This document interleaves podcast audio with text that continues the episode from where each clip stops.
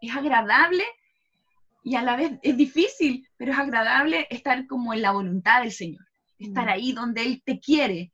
Eh, es bueno estar ahí donde Él te llama y, y, de ahí no me quiero mover porque vale la pena aceptar el llamado del Señor. Así que yo, a todos los que estén escuchando esto, vale la pena aceptar el llamado. Van a haber tiempos difíciles, claramente, van a haber tiempos de dura, pero Él nos va a traer a memoria todas sus promesas.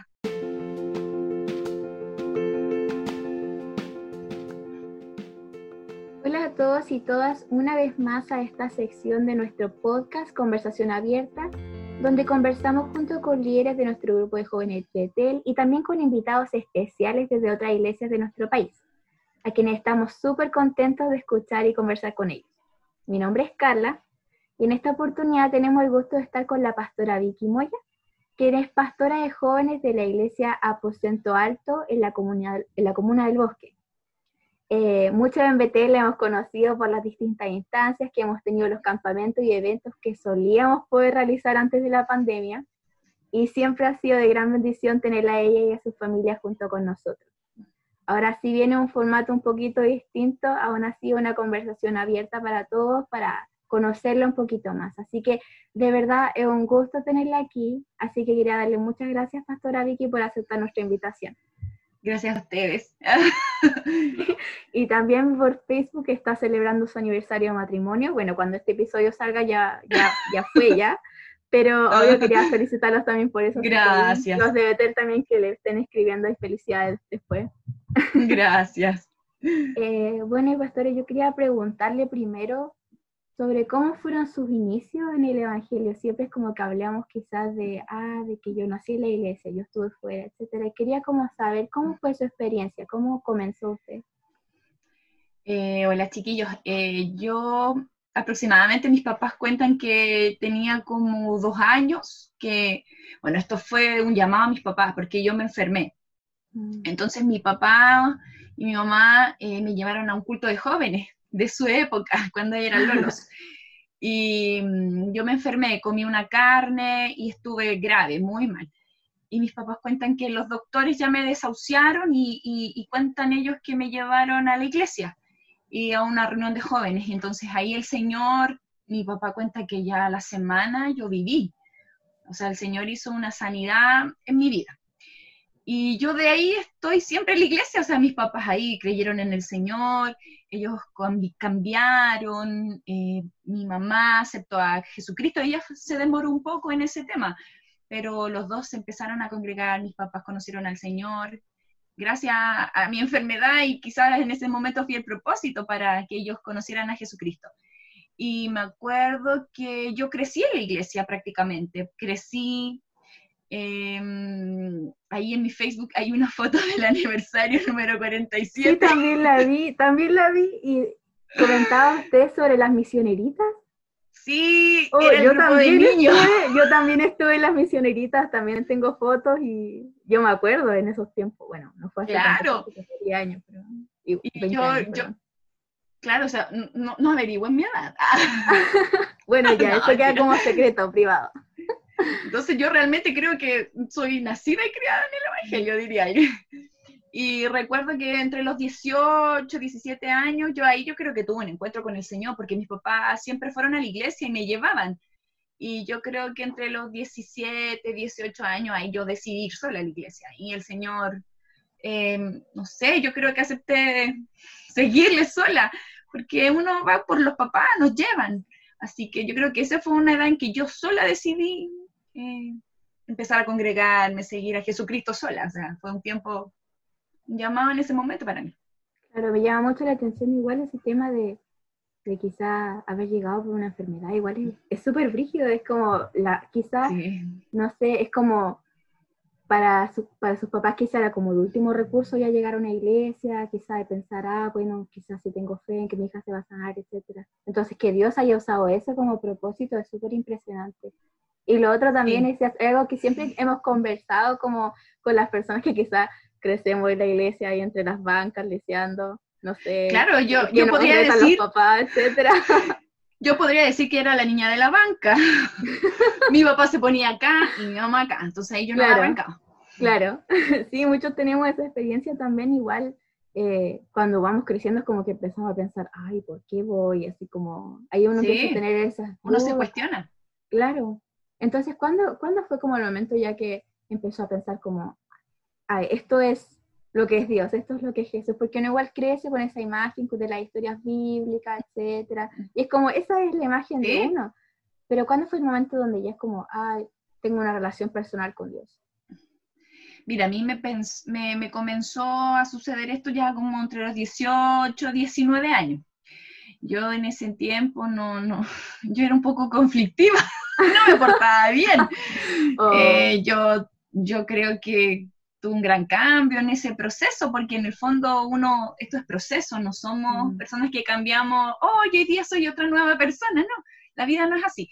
Y, yo recuerdo que eh, yo decidí comenzar a congregarme solo a los 18, 19, y mm, así una relación profunda con el Señor fue desde esa edad en adelante. También en el año, no sé, haber tenido como pasado cuarto medio, no sé, terminé mi... Claro, yo terminé como a los 18 el cuarto medio porque estoy atrasada por fecha en, en, la ah, matrícula. Me pasó eso. y, recuerdo que, no sé, el 20, 21 años yo me enfermé con, eh, tuve depresión, una depresión mal, mal, mal, mal, así, mal, mal, mal. Y estuve enferma un tiempo y ahí el Señor, yo creo que me, me sanó yo nunca he vuelto a tener crisis de angustia, yo me alimento bien. Eh, fue un tiempo ahí que, que, lo sufrí harto. Y recuerdo que el Señor a mí me sanó en ese tiempo y yo ahí eh, he seguido harto a Jesucristo. El otro, Cristian, me, me, afectó positivamente mi, vida. O sea, eh, nosotros íbamos a pololear a las cumbres, cosas que ah. tenían que ver siempre con, Jesucristo. Él me, acercó bastante al Señor y, conocer otra realidad del Evangelio, porque uno está siempre en la iglesia y, mi iglesia es maravillosa. Entonces siempre hemos tenido la instancia de, estar ahí con cosas que el Señor nos llama a hacer. Siempre he estado involucrada en el ministerio de jóvenes. Yo nunca me he ido de los cultos de jóvenes. siempre he participado de los jóvenes pero yo creo que mi, mi, proceso fue en ese tiempo en que me enfermé. Estuve muy enferma, fue como, como un año, y un día para otro el Señor me sanó. Y yo nunca he vuelto a tener depresiones, ni angustia, ni, ni ese tipo de cosas. Y, y Cristian me afectó positivamente y yo ahí comencé a seguir al Señor. Ahí nos involucramos los jóvenes. Y ahí siempre he estado dentro de la casa del Señor aún con dudas, con problemas, con dificultades, con, cosas buenas, con cosas malas, nunca me, he alejado de, la casa del Señor. Gracias al Señor. Muchas veces, a veces, bueno, hablamos más de como las victorias, las cosas buenas, pero no hablamos y no hablamos de, nuestras vergüenzas. Claro. Igual es súper interesante eso porque muchas veces dentro de la iglesia, como líderes, como no sé, los mismos jóvenes, cuando caemos en depresión, cosas así, son mm. problemas súper serios y a veces no los tomamos en cuenta, la crisis de angustia, crisis de claro. etcétera. ¿Y cómo, cómo lo enfrentó eso? Porque muchas veces nos preguntamos, ah, esto no es, es como, hay algo, es algo mío, no, algo que me estoy imaginando, pero hay que tomárselo en serio. Mira, ese tiempo fue muy, muy malo, muy, muy malo. Pero me acuerdo que yo busqué ayuda, psicológica, yo busqué a un psicólogo. Mi iglesia es una iglesia súper llena del Señor, los dones y todo, todas esas cosas. Mi iglesia es una iglesia a la que yo amo mucho, pero me di cuenta que esto ya era algo físico. O sea, yo me di cuenta que esto me dolía el estómago, no podía comer, eh, no, esto era algo físico. Entonces yo busqué ayuda y busqué una psicóloga cristiana en ese entonces esta psicóloga me ayudó, me daba tareas y yo también en el proceso, mi mamá me ayudó, me llevó a un... Eh, y yo iba al neurólogo y también iba al psicólogo. Y, la psicóloga quedaba lejos de acá, lejos de mi comuna, entonces mi mamá me, acompañaba porque yo a veces no podía caminar, donde no, no podía comer. Entonces yo pedí ayuda psicológica. Y me ayudó bastante, pero no lo suficiente hasta que el Señor me sanó. Eso sí, yo, lo, yo creo que, no, el Señor tocó mi vida y Él me sanó, porque yo estaba con medicamentos, estaba muy gorda, estaba... Y, me acuerdo que un día en un culto tan simple, en un, tan simple, de estos cultos en que a lo mejor son los menos populares, el Señor a mí me sanó. Y yo dejé todos los medicamentos, o sea, de un día para otro, uno se supone que todo esto que es psiquiátrico, que, que te los receta el, el, neurólogo, esto tiene que ir progresivo, ¿no? Yo un día los dejé y nunca más volví. Y él me sanó. Yo he tenido dos hijos y, a veces pasan estas cosas como depresiones postparto y cosas así. Yo no lo, he, no, no lo he vivido así nunca como yo estuve en ese momento. Y esto es fe también. A mí yo recuerdo que oraron por mí y esto se terminó. Y yo nunca más he vuelto. Pero ahí sí yo creo que ese fue mi, mi momento en que yo, con esto te sirvo, Señor, yo aquí voy con todo y, igual en esas, eh, eh, esto siempre es un proceso en cada decisión que tomemos. Y, nunca me volví a estas cosas. Yo estaba súper gorda, estaba ida todo el tiempo, me medicaba el neurólogo, iba a la psicóloga que era cristiana. De eso me aseguré mucho que fuera una psicóloga cristiana que, que me diera tarea. me, aprendí todos los textos, que eh, todas las cosas son nuevas, renovado nuestra mente, todo eso me lo aprendí con esa psicóloga, fue maravillosa. Qué, qué, interesante también, igual, ¿no? A veces uno, uno piensa, ah, no, que no voy a ir al psicólogo, porque ¿cómo voy a ir de que eso igual es, no, y a veces, ser débil? A veces uno piensa, ah, eso es ser débil, y en realidad ser buscar ayuda decir, es súper importante o, que te digan esto es un demonio, claro. esto poseída, una cosa así. Tenemos esa tendencia de demonizar todo y ya. Demonizar todo. Pero yo me di cuenta que esto era algo físico, que ya me dolía el estómago, que esto era fuerte. Entonces yo ahí, no, busqué ayuda. Es importante también pensar de que tenemos tantos profesionales dentro de la iglesia que nos pueden ayudar, si un psicólogo cristiano, etcétera, podemos ir a ellos también, porque quizás tienen un consejo distinto. Yo siempre cuando tengo alguna cosa así como que me esté cuestionando, eh, yo, yo pregunto porque yo creo que el Señor a todos nos, es su multigracia, como se dice. Él nos ayuda. Entonces a veces tengo duda eh, con Rafita, ¿cómo puedo ayudar a que él estudie mejor? Y siempre estoy preguntando porque esto es difícil. Cuesta mucho la educación con los niños y uno siempre se está cuestionando las cosas. Claro, y ahora especialmente me imagino que la casa también está con todo esto de la pandemia. Mi cara te lo dice. bueno, en el podcast no van a poder ver su cara, pero ah. imagínense. Ah, me imagino que igual es súper complicado porque en realidad nadie, nadie nace profesor. Eh, es muy, yo tengo a mi hermano que es profesor, yo reconozco en él que tiene una vocación que yo no tengo, entonces, en realidad, no todos tienen eso, entonces también es como hay que pedir ayuda en todo, de verdad. Yo reconozco que sí. No, uno tiene que reconocer que siempre hay alguien que sabe más que uno. Uno tiene que siempre tener un, corazón, un espíritu enseñable. Yo, yo, reconozco que siempre hay alguien que te, que te pueda ayudar, que yo, yo eso lo acepto, o sea, siempre hay alguien que sabe más que tú, que es más brillante en todas las cosas y uno tiene que pedir ayuda cuando lo necesita. Claro, eso es súper importante. Bueno, ya con respecto a allá un poquito más edad, con respecto al liderazgo, quizás cómo llegaron, cómo llegaron ahí, cómo fue el proceso de llegar a tener quizás esa responsabilidad de ser líder. Mm, a ver, Cristian siempre lo asumió porque yo me casé con él sabiendo que él era pastor de jóvenes.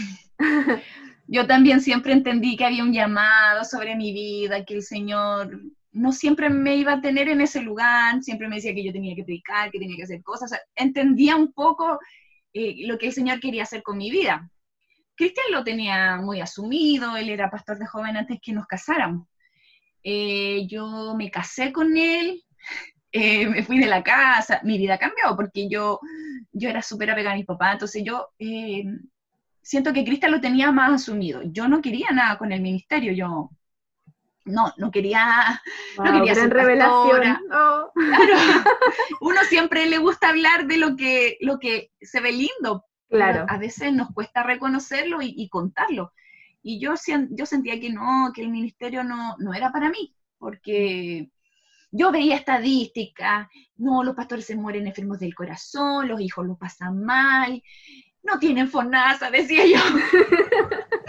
yo veía cosas así y, yo decía, no, no, por favor, Dios, yo no quiero, no quiero esto para mí.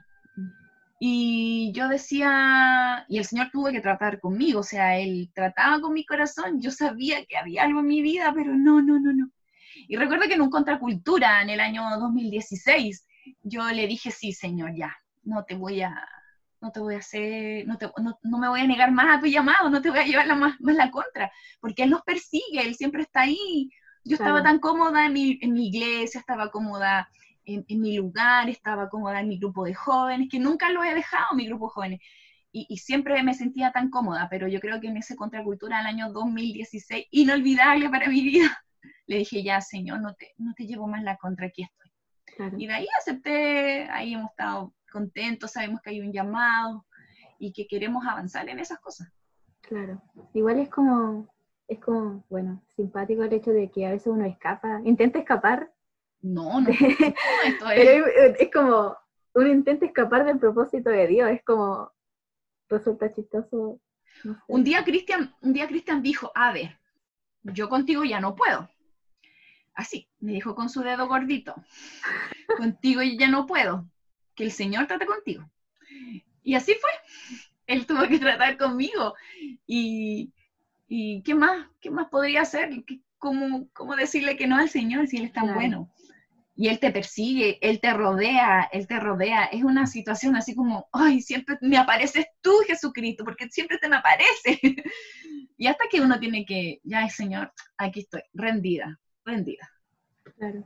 Porque igual muchas veces les pasa quizás a los jóvenes, bueno, nos pasa como jóvenes, de que es como, Dios me entrega algo, pero es como que igual da miedo. Ah, estoy muy cómoda, estoy en una banca, me, me, encanta mi banca, está calentita, está cómoda ya, ¿para qué la voy a dejar? Mm. Y, y, es súper difícil, de verdad que es súper difícil. Sí, es una decisión. Claro. Difícil, difícil porque yo digo, ¿A qué te dedicas tú? Me dicen mis amigas. Mm, soy pastora. y decirles eso. Pero ¿cómo? ¿Pero cómo se te ocurre? Y, uno dice, es que ya lo acepté, es el llamado sobre mi vida. Y yo digo que, y, y sabes que es deleitoso, es como, es agradable y a la vez es difícil, pero es agradable estar como en la voluntad del Señor, estar mm. ahí donde Él te quiere, eh, es bueno estar ahí donde Él te llama y, de ahí no me quiero mover porque vale la pena aceptar el llamado del Señor. Así que yo, a todos los que estén escuchando esto, vale la pena aceptar el llamado. Van a haber tiempos difíciles, claramente, van a haber tiempos de dura, pero Él nos va a traer a memoria todas sus promesas. ¿Van a haber miedo? Sí, van a haber miedo, pero ¿quién está con nosotros? Jesucristo. No hay otra, otra fórmula. bueno, y con respecto a eso también, ¿tiene algún consejo como para quizás los jóvenes que van a escuchar este podcast y se van a sentir como, oh, este soy yo, yo necesito tomar esta decisión, etcétera? ¿Tiene algún consejo como, ¿dónde voy? ¿Dónde busco consejos? ¿Dónde, dónde encuentro esa, no sé, esas fuerzas para salir de esa comodidad? Mira, yo cuando tengo dudas, como te comentaba antes, cuando tengo alguna duda, no sé, eh, el Rafita no quiere comer, ¿qué hago? Lo reto, le pego con la cuchara de palo, ¿qué hago? Yo pido ayuda.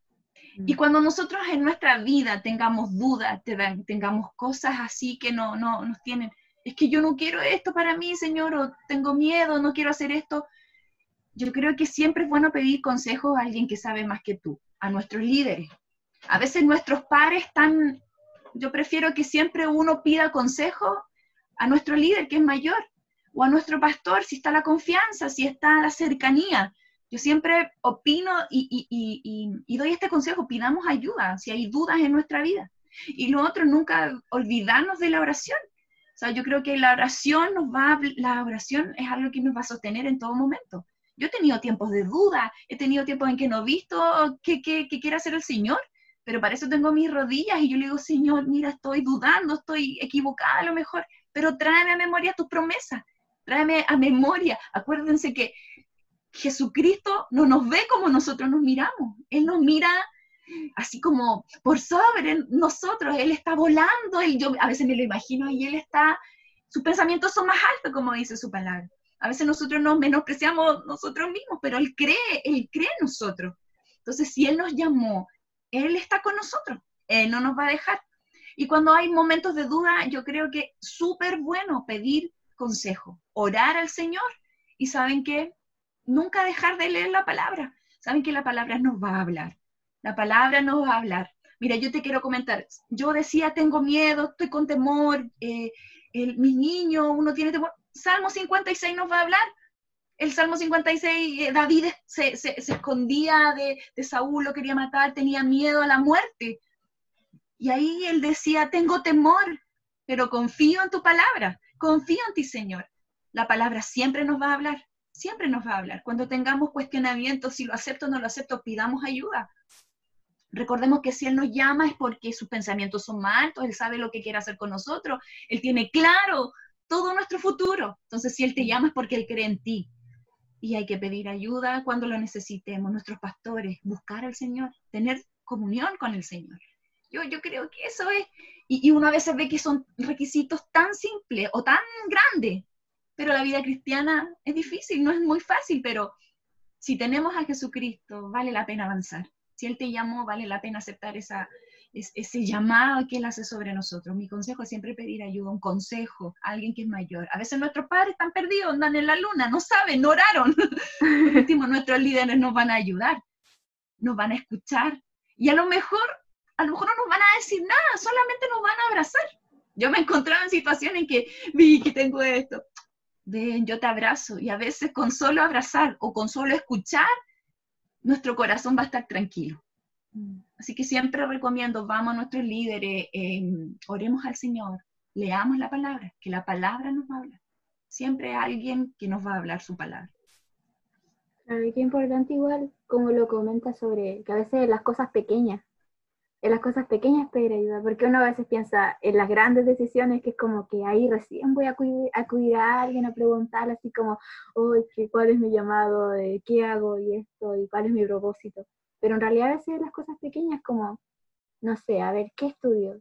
Eh, ¿A qué liceo voy? Quizás los chiquillos que están, que son más chicos, etcétera, tienen dudas pequeñas, pero que en realidad son importantes para ellos. Sí.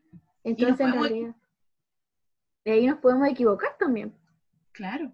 Entonces es necesario pedir ayuda ahí también. ¿Cuál cree usted que ha sido el mejor consejo que le han dado?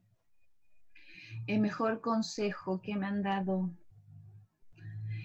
No sé si un consejo, pero mi pastor, mi, pastor es la pastora Rosa. Yo voy a una iglesia de la Asamblea de Dios, se llama Aposento Alto. Yo tengo una mujer que es pastora.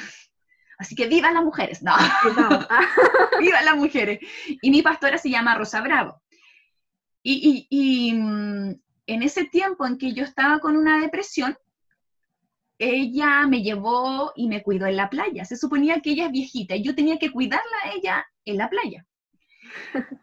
Esto es del Señor. Mi, mi pastora es una mujer del Señor.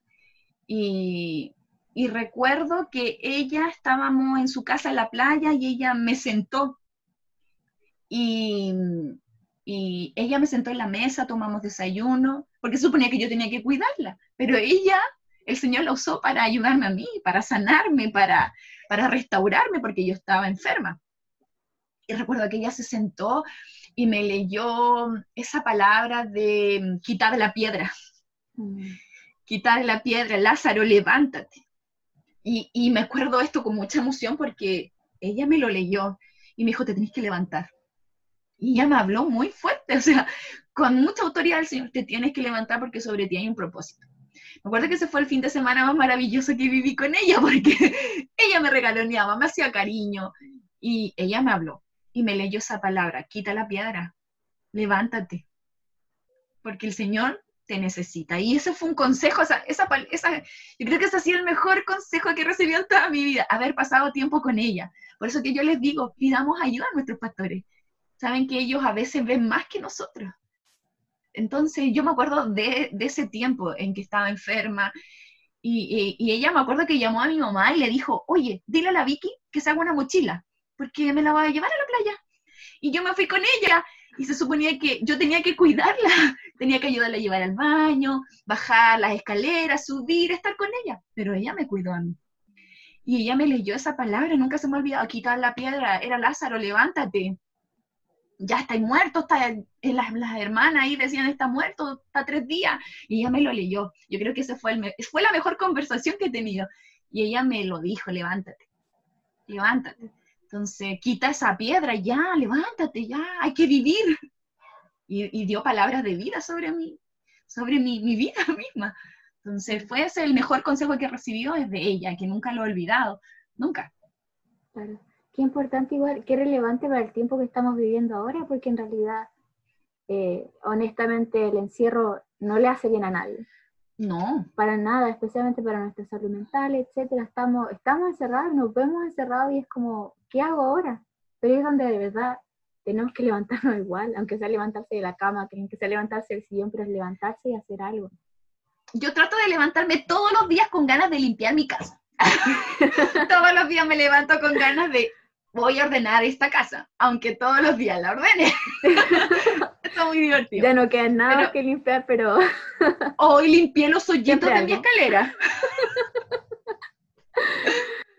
Eh, ¿Qué puedo, eh, este tiempo, claro, nos afecta a todos, sobre todo yo que soy mamá, los niños, las profesoras me llenan mi, mis cosas con tareas para el Rafael. Es un tiempo difícil, pero nosotros como cristianos tenemos que mantenernos en oración. Hay que orar. En este tiempo mi mejor consejo, hay que orar, hay que, hay que interceder, eh, hay que pedirle ayuda al Señor. Porque lamentablemente esto es un virus, esto es algo que a lo mejor tenía que pasar. Yo no creo que sea un juicio, no. Yo creo que esto a lo mejor es un proceso y hay que soportarlo y, y, qué mejor buscar al Señor, mm. orar. Yo creo que he disfrutado mucho estos tiempos de, de, oración en la casa, porque Rafael, como dice que los papás oran largo, él ora de los primeros, entonces así él no, no está tanto rato esperando su turno. Pero este ha sido un tiempo en que también hay un propósito del Señor. Tenemos que humillarnos, tenemos que orar, interceder, eh, ayudarnos al uno al otro. Oye, necesitas algo, eh, te puedo ayudar en algo este es un tiempo de estar, aunque no lo creamos, muy unidos. A lo mejor no físicamente, pero hay que buscar al Señor, orar. Los que son científicos saben que esto, esto es un virus, no hay vacuna, pero qué mejor que se levante una oración, una intercesión. Solo eso podría. Ha sido un tiempo provechoso para, o sea, yo lo hablaba con, con mi grupo de jóvenes, también conversábamos sobre esto, de que antes decíamos no tengo tiempo, antes no teníamos tiempo para nada. Y era, no, Señor, no puedo leer hoy día la Biblia porque no tengo tiempo, no puedo orar ahora es que me quedo dormida porque no tengo tiempo. Y ahora es como, tenemos todo el tiempo del mundo. Sí, tenemos todo el tiempo.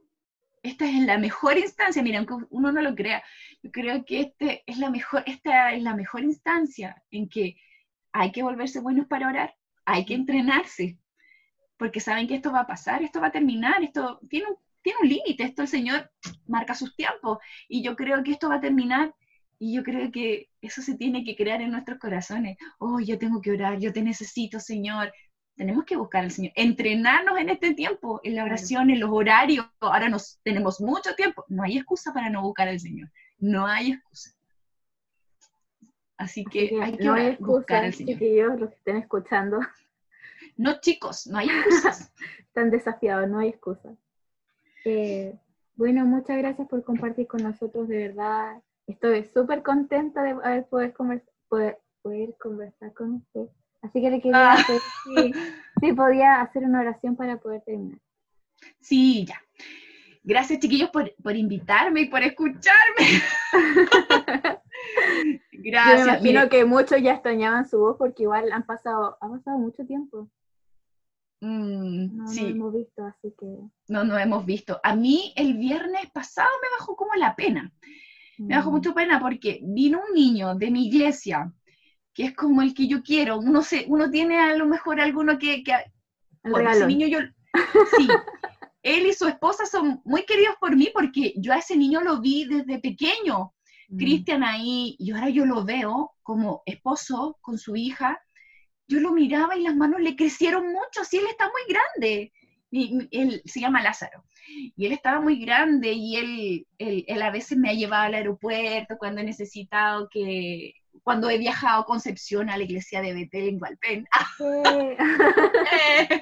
y él me, llevaba, él me ha llevado al aeropuerto, no sé, entonces yo lo vi, que me vino a dejar algo y como que no lo puedo abrazar, no le puedo hacer cariño y, como que me dio un poco de pena.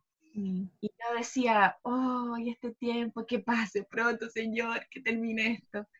Y ha sido un tiempo duro para todos, pero confiar en que el Señor está con nosotros.